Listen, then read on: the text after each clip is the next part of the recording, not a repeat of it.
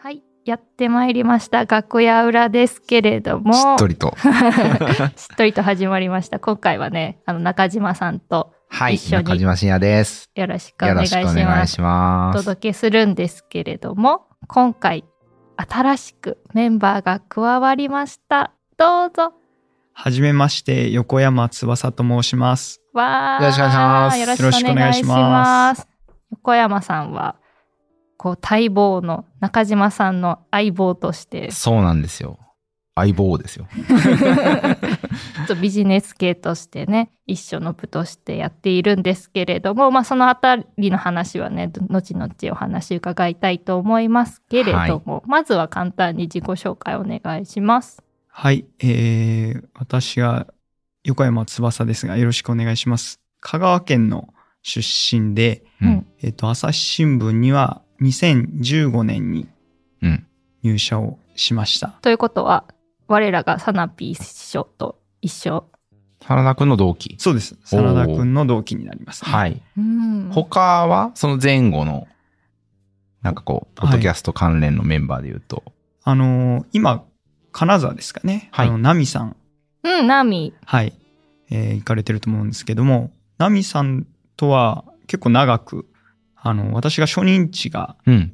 えー千葉だったんですけれども、うん。千葉の時に1年間、えー一緒一緒にお仕事をして、おーで、ナミさんが千葉の後に鳥取に赴任になるんですけどう、ん。私も追いかけるように千葉から鳥取に行って、そんなことある。そんなことあるだからすごい多分珍しいですよね。普通、鳥取ってそんな人数多くなさそうだけど。いや、もう本当に、あの、い一人しか、あの、同じ、その、同期とかだったら行かないんですけど、はいうんで、なんか珍しい人事で、へーはいいやそれ毎年千葉に行ったら鳥取に行く千葉鳥取ルートがあるっていうわけではないいや。だからなんか、その、あの人事を見て、あ、実はなんか、隠れたそんな、なんかルートがあるんじゃな いかと思いましたけど。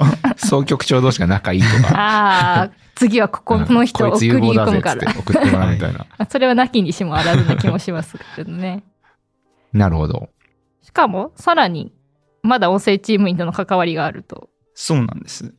えっ、と、鳥取の後に私、福岡に赴任したんですけれども、うん。福岡時代には、あの、安田さんとおお、お安田姉さん。おー一緒に仕事をしましたい。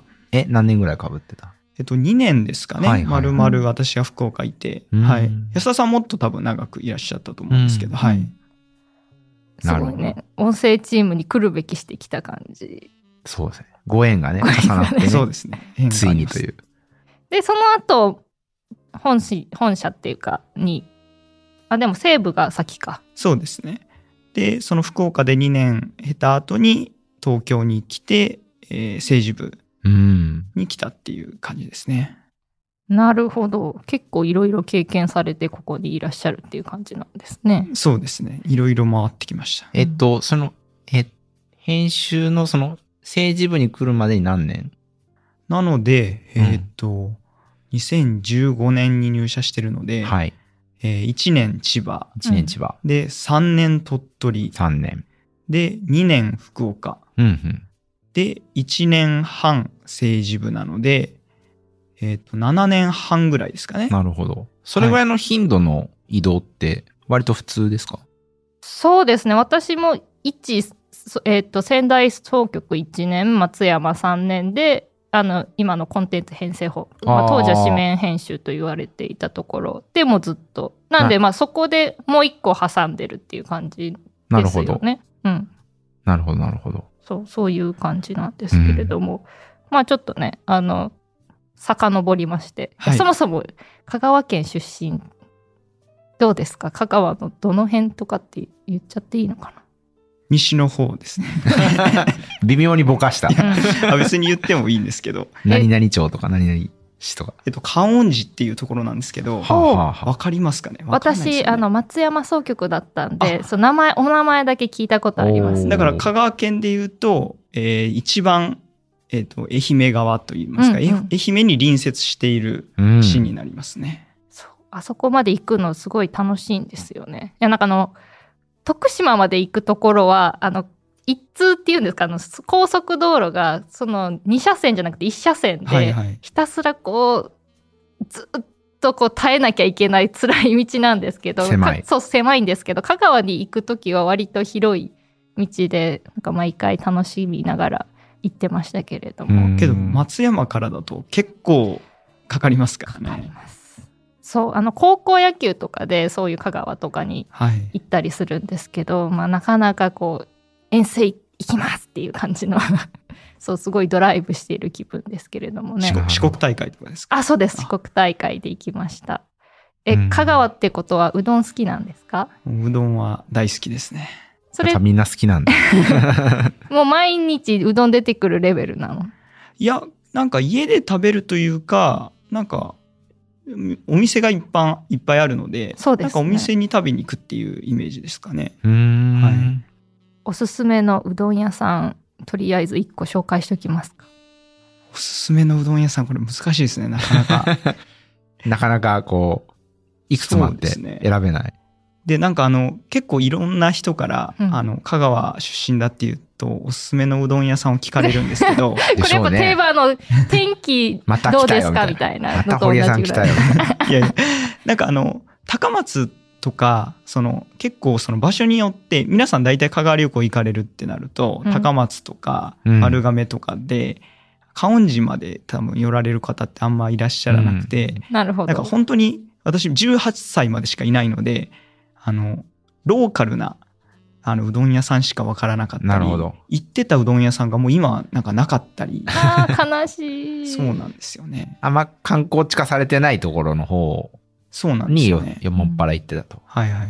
うんこれお店の名前あげていいんですよね。別に。うん大丈夫です地元で結構有名なのは鶴屋さんっていううどへーんへえ。屋さんは有名だったりしますね。それはなんかお店の店主あ手打ちうどん鶴屋って書いてあるそうですね。腰がある感じなんですか、やっぱり。そうです。腰もあって。で、結構、まあ、あの、じえっ、と、実家に帰省したりするときに、まあ、お盆とか、年末年始のシーズンだと行列ができてたりするうーんようなところですし、あと地元からは離れますけど、長田屋っていう、かのかっていうおなな名前も使ってるところですけど、うーん。このあ、永田院かのかそうです。あえ上なんかその何ですかねネギとかそういうの乗せてない結構シンプルなうどんもあったーなるほり、どね。でなんかたらいうどんみたいなのがあるんですよね。たらいうどんって何ですかそのたらいの中にお湯にこううどんが使ってて、うんうーんそこからあの特製の出汁につけて食べるみたいな。美味しそうそその、なんかそれシェアするたらいみたいなのがあって、そこから取るって感じですあ、そうですよ。だから家族とかで行ったら、まあ一つ大きな、あの、4人前ぐらいのやつをあこう、ドンってドンって置いて、はいみんなで食べたはいり。ホームページ見つけた。なるほど。あ、美味しそう。へえ。えじゃあさ、あの東京とかに来た時に普通のうどんとか売ってると思うんですけどこれはうどんじゃないっていう感じなんですか実はですね、なんかうどんとは縁があってですね、ほんほんおなんか東京に来るまでに、いろんなうどん県をちょっと私、なんか巡ってどういうこきとちゃったんですよ。福岡とか逆になんかブチブチ切れるうどんが あ流行って確かますよにね。はい。だか地元ではね。ら福岡のうどんを食べた時はちょっと衝撃でしたね、真逆だもんね。真逆だったこのので。腰があるやつと、はい。うん、やばいやつと。でもまあ、福岡行ったら慣れましたけどね、2年いると、そのうどんも美味しく。 そうそれで言うとわ我が家我が家三重県の伊勢うどんもうん、こしないです、なるほど。はいえ、伊勢もうどんがあるんですかあり ます失礼しまし た。ありますよあのえ、それ味噌で煮込んじゃうのいや違いますあ違のうんだなんかこうこってりしただしというかほうになんかつけてあのコシがないんですよなしうーんじゃあ、福岡うどんに近いのかもしれなあいですね、近いと思いますそうすごいふにゃふにゃでへえ。なんか餅を食べてるみたいな感じですね。なるほど。そう。っていうね、うどんでもいろいろありますけなどるほど。えね。巡ってきたと。で、うどん実は、うん。そういえば、あの、プロフィール紹介ではしょりましたけど、大学が私、秋田県なんですけど、おうおうまあ、秋田県といえば、稲庭うどんっていううどんがうん。あって、だから意外とこう、うどんのある土地をなんか巡ってきちゃってるんですね、これまで。確かに。え、じゃあもう結構うどん食べてる。そうですね。うどんを今でも好きで食べますし、で、なんかあの、チェーン店とかも最近多いじゃないですか。うんそうですね。だから意外と多分昔、その20年、30年前に比べたら、絶対その讃岐うどんは、多分どこにいても多分食べられるようなうん、環境にはなってきてるんじゃないかな、そうですよね。確かに。なんか気軽に食べるイメージがありますね。そうですうね。んそのさっきその大学の話、秋田っていうことを言ってたと思うんですけど、どこの大学行ってたんですか私、あの、国際教養大学という大学にはい行っはてい。まして、国際教養っていうことは留学必須の大学でした。あ、そうですね。1年間の留学が、まあ、卒業要件になっているってういんう感じですね。え私もう日本にいたいっていう人はダメっていうこと、卒業できないっていうことですか そうですね。まあ、そもそもそういう人多分入ってきてないとは思うんですけど。 興味がある人がね。まあ確 かにはい入学の時点でね。はい。そう。えでもそれってじゃあその多分い必須になってる中でどこの国行くか争奪戦みたいなことが。そうですね。結構こう、まあ、志望みたいなのをこう書くんですけど、確か5つぐらい多分書いて、まあ、競合したらやっぱりその第2とか第3に行ったりっていう人もいたかなと思います。どこ行ってきたんですかリトアニアという国におー行ってきました。これはまたレアな。レアですね。そうですね。バルト三国の一つで、はい。え、それは希望して行ったんですか、そうですね。希望してた中には入ってましたね。すごいえ、なんで希望しようと思ったんですかそうですよね。珍しいですよねう。ん。なんかいろいろ理由はあるんですけど、なんか当時その第二外国語で、まあロシア語をちょっと勉強してたり、うんほうほう。なんかロシアとか、こう、旧ソ連圏に対してのちょっと興味みたいなのもあり、なんか逆側からロシアを見たら面白いんじゃないかみたいなのもうん。へあったえ。り、でもここってリトアニア語もある。そうなんです。リトアニア語ですね、現地語は。ロシア語は通じるあの、旧ソ連圏なので、一定以上の年齢の人は、逆にリトアニア語と、まあ、ロシア語を喋って、う。うんん若い人は逆に言うと、そのリトアニア語プラス英語。なので、大体英語で若い人とはコミュニケーションがあ取れるっていう英語があればばとりあえず会話はできるっていうことですね。はい。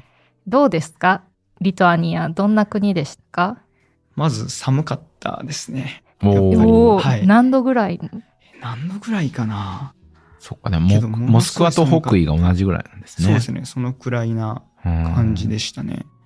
だけど結構、あのー穏やかな土地で、なんか山がいっぱいあるというか、なんかこう草原が広がっているような、うん。あ、ところで景色綺麗ですそよう、牧ね。歌的ななんか国でしたね。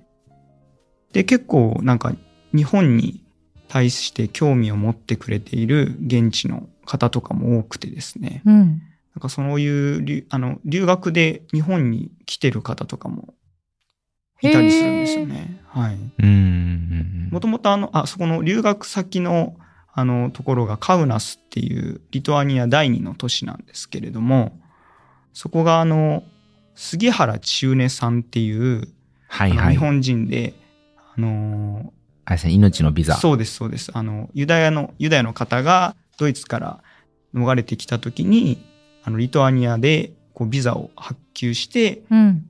逃してあげたっていうことで有名になった方がいるんですけど、その、まさにその、杉原さんが駐在してた、その土地がカウナスで、そこの大使え大使館か領事館があったあ土地には今、その記念館みたいなのが建ってるんですけうどん、そこでもう毎週のようにこう、交流会というか、その現地の日本に興味がある学生さんがなんかそこに集まってきてて、うん。で、日本から留学してる私みたいな日本人がそこに加わって交流するみたいな。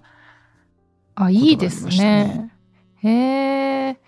え、ご飯は何 私、ご飯の話ばっかりしてるけど。いいです よまあ、身近なところ大事かですからら。ねうん。えっとね、芋がメインでしたかね。だなるほど。からじゃがいも料理が結構多かった。うん。へえ。じゃがいもパンケーキとか、そうです、そうです。はい。ビーツのスープとか今、サイトを見てたら。美味しそう。え、実は外れなしって書いじ美食の国って書いてありますよ。今調べた美ら味。しかったですねへーそうなんだ。日本人にも割とこう、舌が合うんですかね。どうですかねけど、全然日本食とは違う全然違う感じなので、なるほどまあ、スープとかはあのボルシチとかうん。あの黒パンとかも食べたりするんで、うんこうスラブのロシア系の食べ物とかとも近かったりうん。しましたね。なるほど。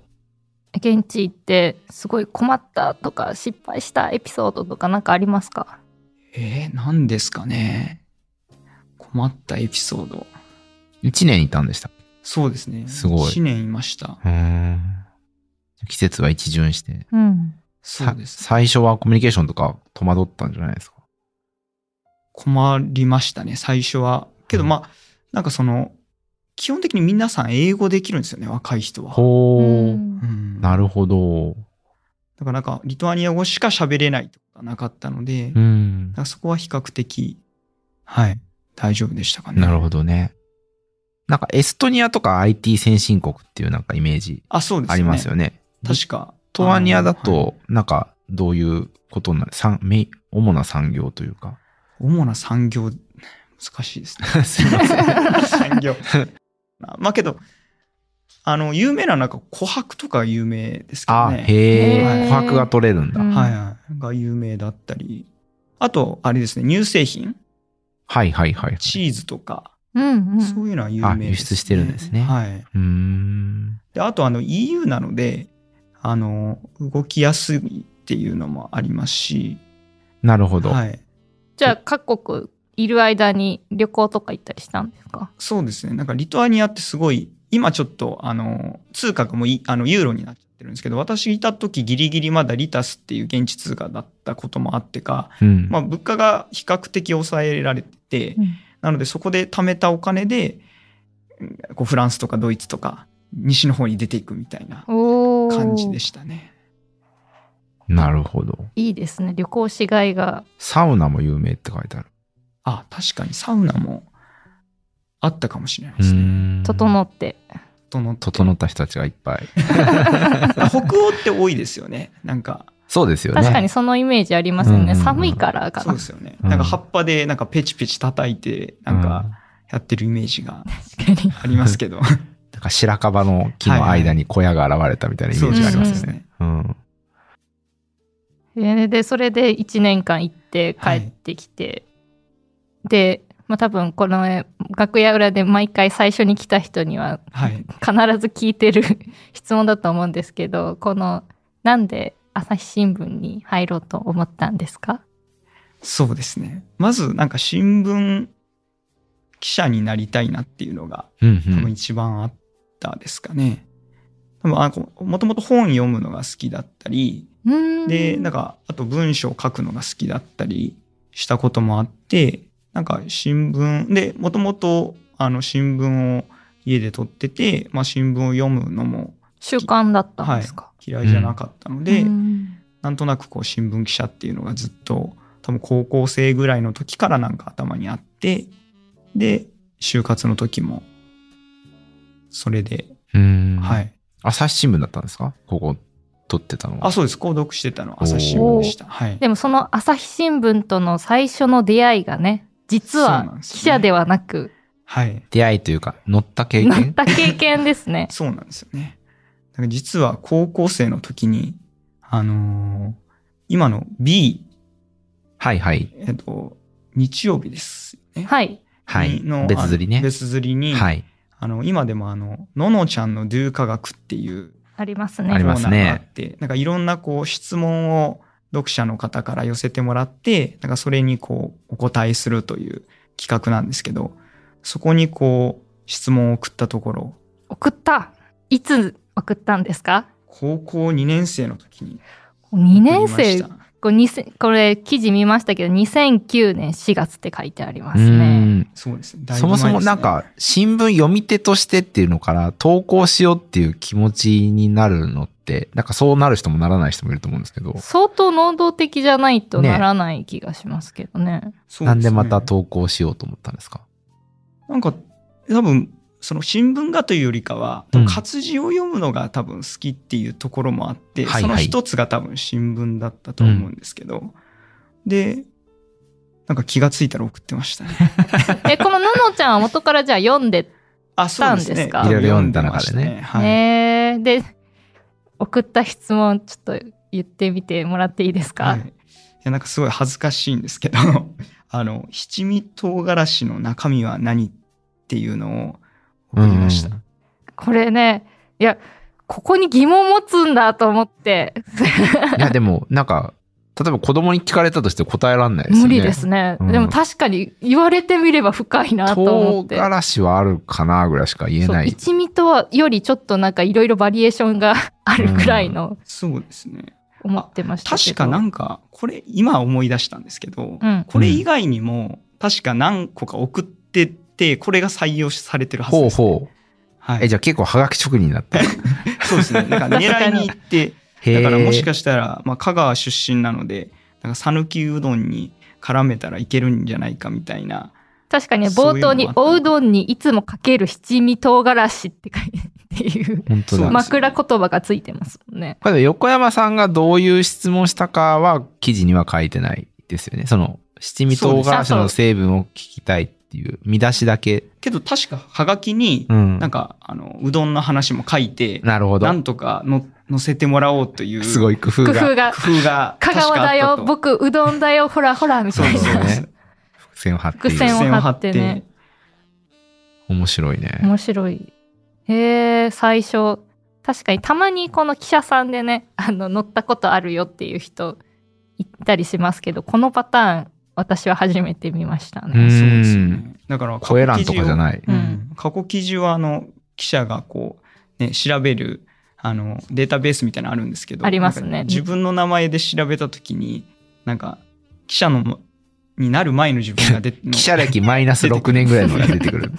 のそうですね親ってなる同姓同名ですかと思って 私ですすごい。はいで、七味って日本で開発されたんですね、これ読むと。本当ですね江戸時代初期って書いてありますねへーそうですね面白この七味に青のりが入ってたっていうのは私は知らなかったですい。うね、んうんうんそう原材料でねいろいろ生姜とかも入ってるうんみたいなんですけど、けどまあ実は私辛いものが苦手 でえうん。ー、そここうなんだ。ここまで書いたら さすごい一味とか七味とか大好きでいろいろ調べてるから え七味ってなんだろうの必ず下書りけだまよすみたいなねそうですよね なるほど。それはもうハガキ職人として何が刺さるか、そうです自ね分の好みよりも。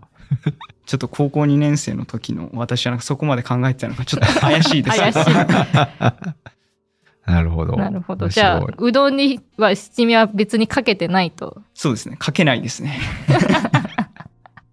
なるほど面白いですねで、まあ、ちょっとあの朝日新聞入社した後の話にね進もうと思うんですけれども最初ね千葉とか鳥取とか総局時代はいいたと思うんですけどなんか一生に残ってる記事とかありますかと鳥取の時は結構その、まあ、堀江さんもあの愛媛とかはい松山とかだとそうだと思うんですけど、あんまりやっぱ人が記者の数も少なくあ少ない場合は、ん。結構何でもまあある意味取材ができるというかそうなんかとりあえずその日の紙面を埋めなければいけないのでその人数が多い仙台とかねあ多分千葉もそうだと思うんですけどある程度こう頑張って書いてもその先輩の記事が先に載ったりとかっていうことで、なかなか載らないんですけど地方に行くと少ないんでとりあえず埋めてっていうねそうですね書けば載るっていう感じですそよれ、ね。どれぐらいの切迫感なんですか明日の記事まだ埋まってない、なんか取ってこいみあたまいあ、な。そういう日もあります。うんへえ。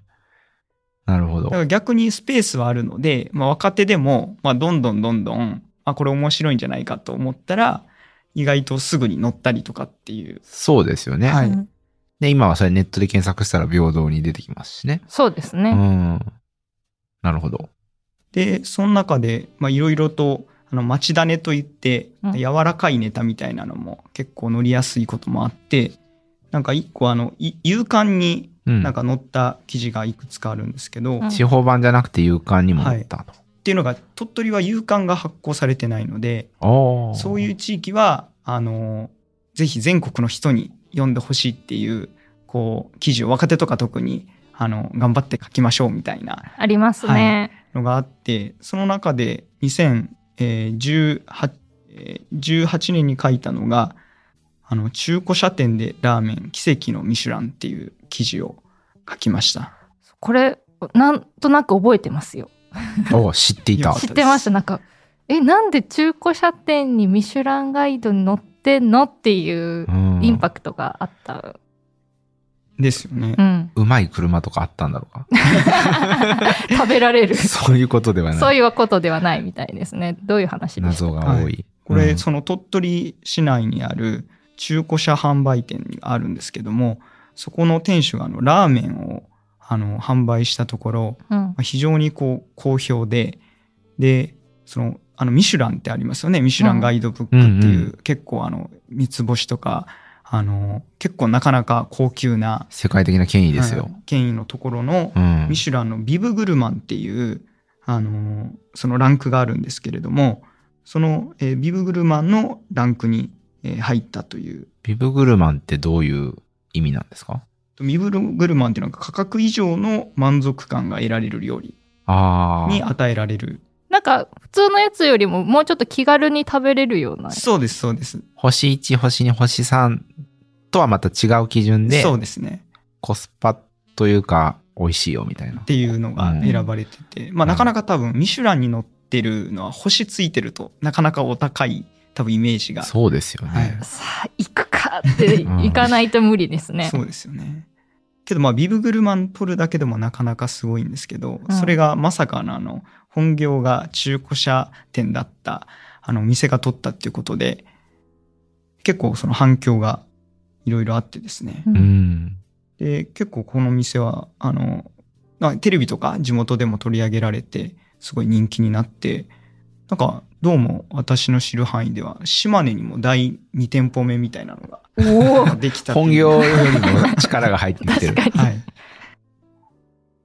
うん。えでも店主はじゃあもともとそのラーメンとか作るのが好きだったとかそういうことなんですか、そううですなんかそういうのもあったみたいで、ん、でなんかけどそちらがもう今では完全にもう本業に近くなってるっていう感じですよねじゃあもうラーメン屋さんで出すっていう選択肢もあるんじゃないですかねもう中古車店を閉じてそうですねけど今ちょっと今ねどういう風な状況で運営されてるかちょっとわかんないですけどもうほぼなんかラーメン屋ということで今認知されてると思いますね うんこれ、食べたんですか食べましたどうでした美味しかったですねなんかあの私ラーメンあのすごいこ味が濃いのとかですねうこんってりしてあるのは、そこまでなんかあのすぐお腹いっぱいになっちゃうんですけどあっさりめが好きな人にはすごい刺さるうーんラーメンっていう美あっ味しさり系なんですね。そうですね確かに。なんか割と透き通ってる感じ。確かに極み塩と極み醤油ってあのこの記事の中ではうん。ありますね、そうですねちょっと名前の店名もなんかちょっとおしゃれですよね、そうなんですホットエアーっていううん、ホットエアーってこれ、そもそも中古車販売店の名前がそうなんですよね、きっとそうですそうですそうなんですだからラーメン店っぽくない名前ですよね。えでもここの最後の横山さんの締めにね「今となってはラーメンの熱い湯気も連想するでしょ」って 締められてますよ。そうなんですよあだからもうエアーがうね。ん、だだからね、中古車販売店でホットエアだと、若干なんかあの、排ガスっぽいものをイメージしちゃう確可かに能性もあるんそでれすはけそどう、で。けど今となってはもう、むしろラーメンの熱い湯気の方がうんメインになってるって感じですうーね。ん。まあ、もともとの思い情熱を込めたって書いてありますからね。うんなんかこれ、記事読んでると、このね、まあ、もともとは自動車販売店勤務の方が、まあ、雑さらして中古車販売店をやり始めて、で、その傍らでもう、こう、ラーメンの研究に、にドハマりしてしまって、そうですうね、ん。奥さんもちょっと、ドン引きしながら、 無理やり引きずられていったら、そんなミシュランまでたどり着いたっていう、なんかすごい話ですね、これはね。そうです、はいだって人工的な添加物を使わずに調理することに熱中って書いてあるんでもう相当こだわってるっていうことですもんね。そうですね。こだわりの強さをすごい感じましたし、ん取材行った時もあの、本当に作るところ一から厨房で見させてもらったんですけれども、あの、デジタルのこう温度計とか計量器を使って、0.1g 単位でですね、それを測って、こだわっておられるのを見すて、いごいやすごいなというのは思いましたね。これはでも人気あるからなかなか行けなさそうですよね。そうですね。まあ当時すごいやっぱりこういうふうに取り上げられて、あの大行列になってですね、うんあのなかなか食べられなかったと思うんですけどまあね記事があの出てミシュラン取ってからもある程度、えー、と年経つので落ち着いてるかな。今は落ち着いてるかなと思いますので、はいでもやっぱ鳥取っていうと私のこの鳥取のまずイメージって砂丘鳥私取も。砂丘ね 行ったことありますけどやっぱり行ったら砂丘の取材はするもんそうですね多分3年間いて砂丘に何回行きましたかね多分30回ぐらいは行ってるんじゃないです かねそんなに砂丘ネタって出せるんですか確かにいやな何かしら砂丘に行けばあるしほう。でやはりなんか他の皆さんのイメージもやっぱ鳥取といえば砂丘じゃないですか、 ううんんだからなんか砂丘の何かネタだとこう皆さんも読みたいと思うちょっと全国ネタになりやすいというはもあか。りますよね、うーん。なんか印象に残ってる砂丘ネタありますか鳥取でですねあと鳥取砂丘であの奇跡の一枚っていう写真があの撮影されたっていうのを一回取材しました奇跡の一枚。いい写真が撮れたってことですね。そうなんですうん。あの結構まあ砂丘鳥取砂丘だけじゃなくてですね結構全国各地であのウユニ塩湖うんっていうあの外国ではい。湖面にこう景色が反射して映るあの塩分濃度めちゃくちゃ高いでした。ああそうですねああそこも確か塩分濃度高めだったと思うんですけど、うんそういう。